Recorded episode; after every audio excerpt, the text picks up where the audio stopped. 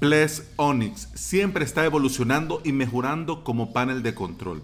Panel de control fácil de usar pero potente para trabajar. Y están haciendo tan bien pero tan bien su trabajo que ya nos hablan de su próxima actualización importante. Plex Obsidian. Bienvenida y bienvenido a esta nueva semana y a este podcast Implementador WordPress, en el que compartimos de plugin, consejos, novedades y recomendaciones. Aquí aprendemos cómo crear y administrar de cero tu WordPress. Hoy es lunes 27 de mayo y estás escuchando el episodio número 124. El día de hoy, sexta clase del curso Crear tu propio hosting complex Onyx en avalos.sb. En la clase de hoy vamos a aprender qué son los planes de servicio, cómo agregar clientes a tu Onyx y cómo administrar suscripciones.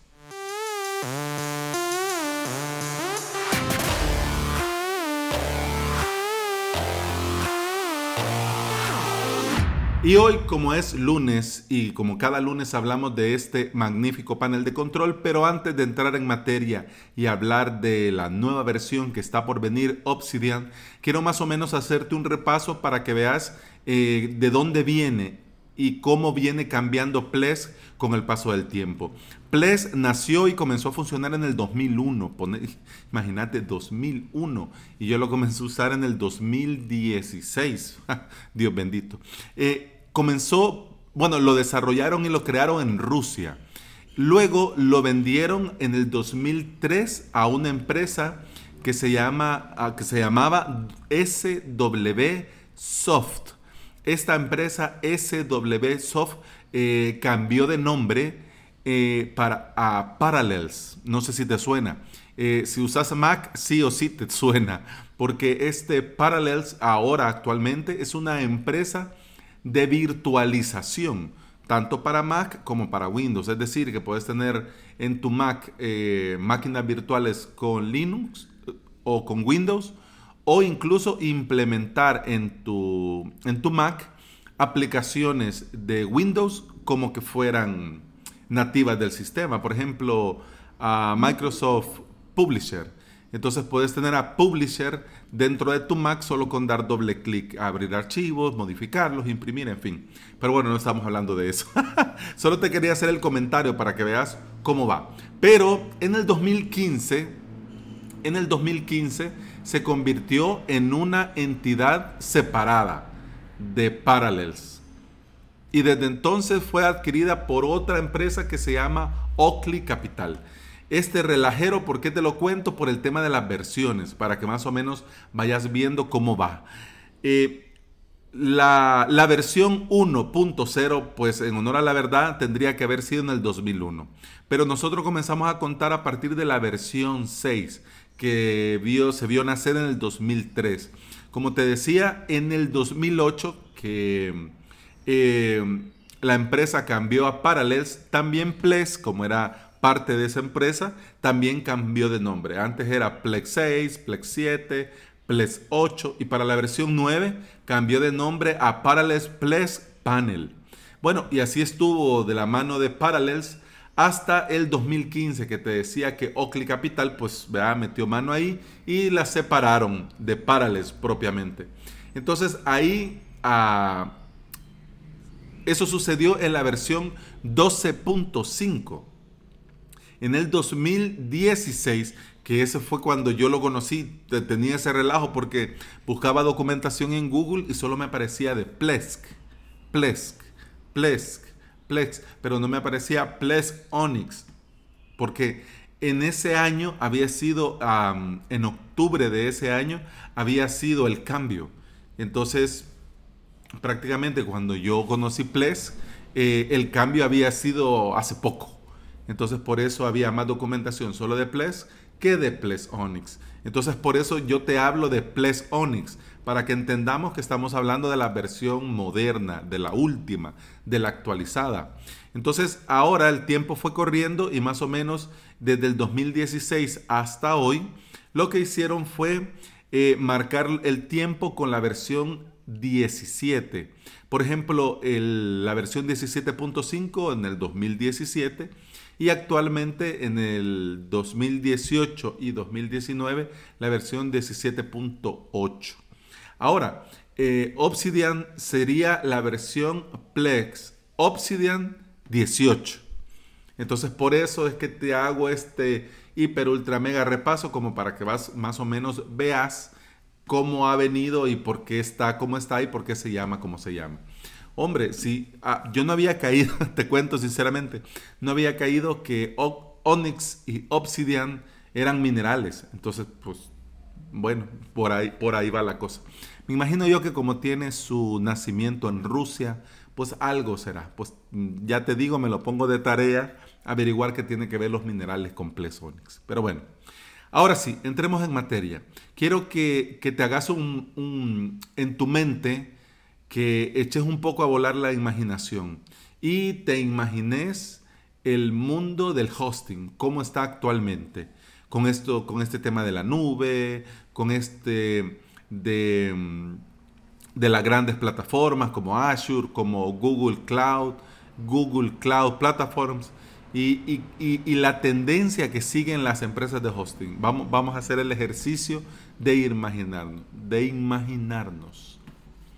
Lo que sí yo quiero comentarte es que sí o sí el mundo de hosting sí o sí tiene que adaptarse, porque la nube ya no es una novedad, ya la nube ahora es un estándar. Entonces técnicamente hay mucho de lo que se debería de hablar y debería de hacerse con relación a este tema. Que claro, a las empresas de hosting que te venden el hosting compartido, claro, a ellos les viene bien. Les viene bien este tema de la nube, aunque el usuario final no lo aproveche si no gasta más. Entonces, esto, en honor a la verdad, no está bien. Yo pienso que no está bien.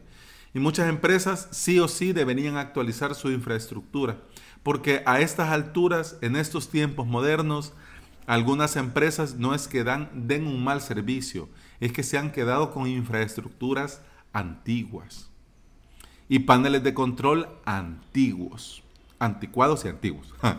Eh, Plex lo sabe, Plex sabe todo esto. ¿Por qué? porque tienen su negocio montado en esto. Claro, cada usuario de Plexonics es una licencia que está pagando mensualmente.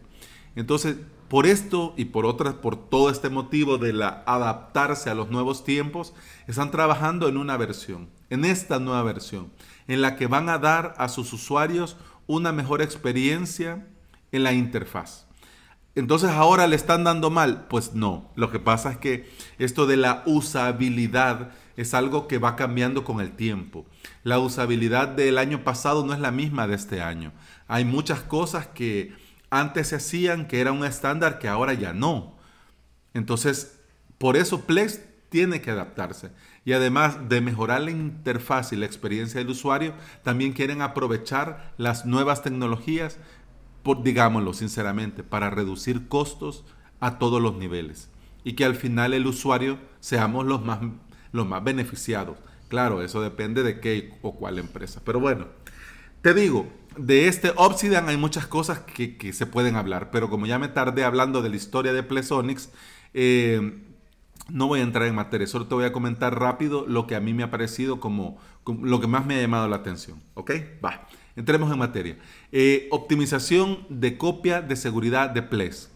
Este, en esta nueva versión eh, vas a necesitar menos espacio de servidor para crear o restaurar copias de respaldo que tenés en, en otro sitio, en otro servidor, en la nube, en local, donde lo tengas.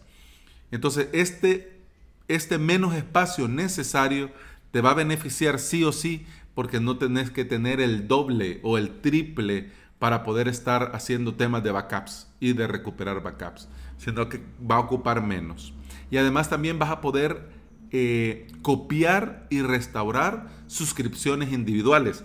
Eh, como, me encanta como algunas cosas quedan como anillo al dedo. Ahora en la clase de hoy, en la sexta clase del curso que estamos en avalos.sb, eh, te hablo de las suscripciones, pero para que tengas la idea, así a grosso modo, cuando vos agregás un dominio a Ples Onyx, este no se llama, sí se llama dominio, pero te crea una suscripción.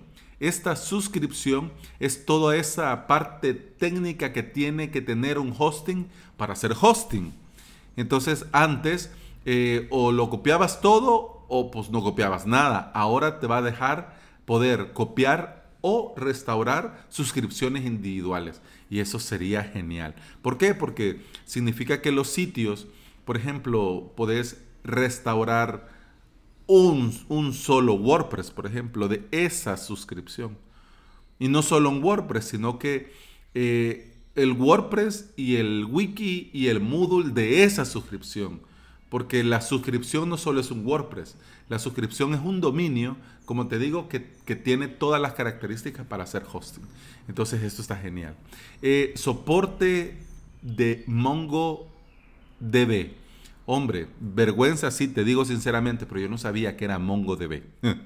pero bueno, me enteré que Plex Obsidian va a ser compatible con MongoDB y me puse a ver y a leer y a averiguar qué es. Pues entonces aquí te lo cuento por si no lo conocías. Eh, eh, este MongoDB es uno de los servidores de bases de datos más famosos y usados porque está orientados a documentos utilizados en proyectos webs.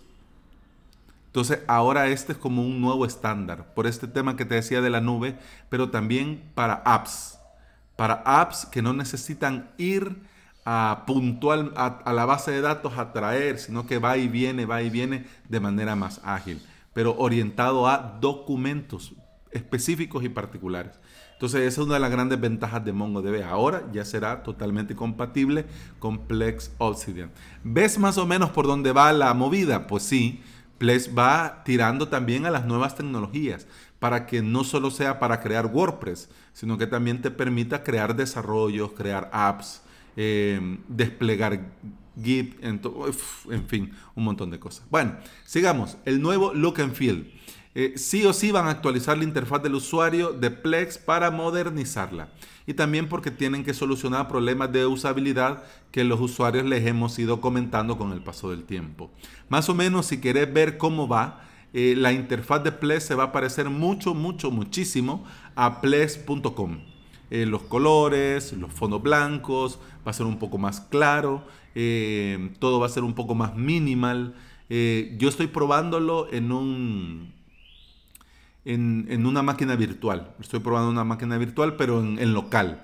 Entonces quiero ponerlo en, Google Cloud y si ya cuando esté y si te interesa, pues poneme un comentario o mandame un formulario de contacto para tener tu correo y te mando usuario y contraseña para que puedas entrar y ver más o menos cómo va. ¿Ok? Bueno, kit de reparación.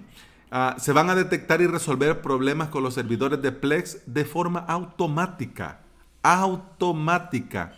Claro, para esto tienen, tienen que realmente hacer una gran actualización, porque no solo de por sí hay una extensión para reparación y dicen que la van a mejorar, pero eso lo tenés que hacer vos manual, tenés que ir vos y poner a reparar, por ejemplo, las bases de datos, por ejemplo, el sistema, por ejemplo, las actualizaciones. Esto ahora que sea automático, pues a mí me encanta porque significa que antes que te dé el problema, el mismo Plex lo va a resolver. Que claro, antes no era tan difícil tampoco resolver, pero bueno, bueno, a nadie, a nadie le amarga un dulce, dicen. Otra cosa que van a mejorar es el File Manager. File, file, file Manager. Bueno, el administrador de archivos. Eh, están trabajando en mejorar y actualizar la usabilidad y en general el diseño del administrador de archivos. Eh, una de las nuevas características que están mencionando, que de por sí están mencionándolo cada, cuando ya está implementado, pues te lo van comentando para que lo vayas conociendo, pero una de las nuevas características es la carga masiva y búsqueda de archivos. O sea, para esos mega, hiper, ultra hosting que tienen el montón de cosas, vas a poder subir archivos masivos. O sea, un montón de archivos de una sola vez y buscar entre esos archivos que ya están en tu Plesonics. Simplemente para mí genial.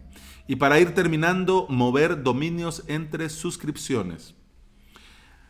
Vamos a poder eh, mantener algunas webs entre comillas aparte de las otras webs, por el motivo que sea, pero el primero que se me viene a mí en la mente es por motivos de seguridad. Y también vamos a, por ejemplo, eh, enviar los sitios de staging a otra suscripción para no confundirlos con los de producción. Porque ahora eh, vos tenés tu, tu, suscripción y en tu suscripción están, está el, el, el, de producción y está el staging. Ahora vas a poder crearte otra suscripción ya solo para ese staging o otra suscripción que se llame stagings. Y ahí poder tener tus staging a tus clones, tus backups, para trabajar, probar, actualizar y si todo va bien, bueno, te baja la suscripción de producción y ya. Eso ayuda, ayuda, porque si estás usando dominios similares, como por ejemplo yo uso avalos.sb y para el staging uso avalos.ovh, entonces hay un momento en el que uno anda en la misma carrera que se le va. Entonces, si no tenés cuidado, en un momentito la podés liar. Entonces ahora eso lo, lo, vas a poder tener aparte, muy aparte. Ya te digo, por el tema de la seguridad o para lo que se te venga bien. Pero bueno, como te digo, son muchas, muchísimas las características nuevas, las actualizaciones y lo que quieren mejorar. Y ya te digo, le voy a seguir una pista y cada que vayan ellos anunciando, en cada lunes, aunque no sea propiamente de ese tema, pues te lo voy a mencionar así de pasada para que nos estemos informando y estemos al día sobre el tema. ¿Ok? Lo que sí, desde ya podemos ver es que Plex Obsidian será más seguro, más robusto, más útil y mucho más rápido. Y eso al final nos beneficia a todos, a vos y a mí. Si querés ponerte en contacto conmigo, podés escribirme en mi formulario de contacto en avalos.sb. Eso ha sido todo por hoy. Muchas gracias por escuchar, muchas gracias por estar aquí. Nos escuchamos mañana en martes de plugin y bueno, ya lo digo, pero te repito, feliz inicio de semana. Hasta mañana. Salud.